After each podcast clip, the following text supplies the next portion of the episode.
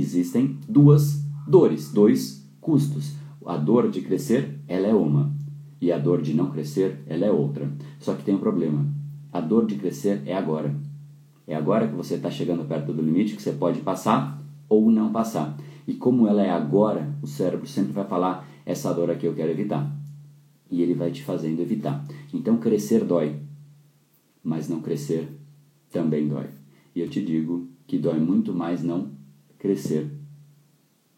Dá trabalho fazer as coisas, mas dá trabalho não fazer. É um outro trabalho, é um outro impacto, é um outro custo, é uma outra dor, mas ela existe. Então, a gente precisa estar consciente disso, de que, cara, dor você vai ter. A vida ela é feita de dor.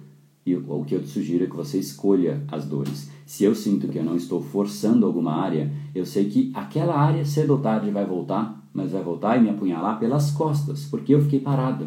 Esse episódio é mais uma edição do Brain Power Drop, uma pequena cápsula de reflexão oferecida além dos episódios regulares. Para aprofundar no assunto de hoje baixar gratuitamente o seu e-book Reprograme Seu Cérebro, entre em reprogrameseucerebro.com.br/ebook.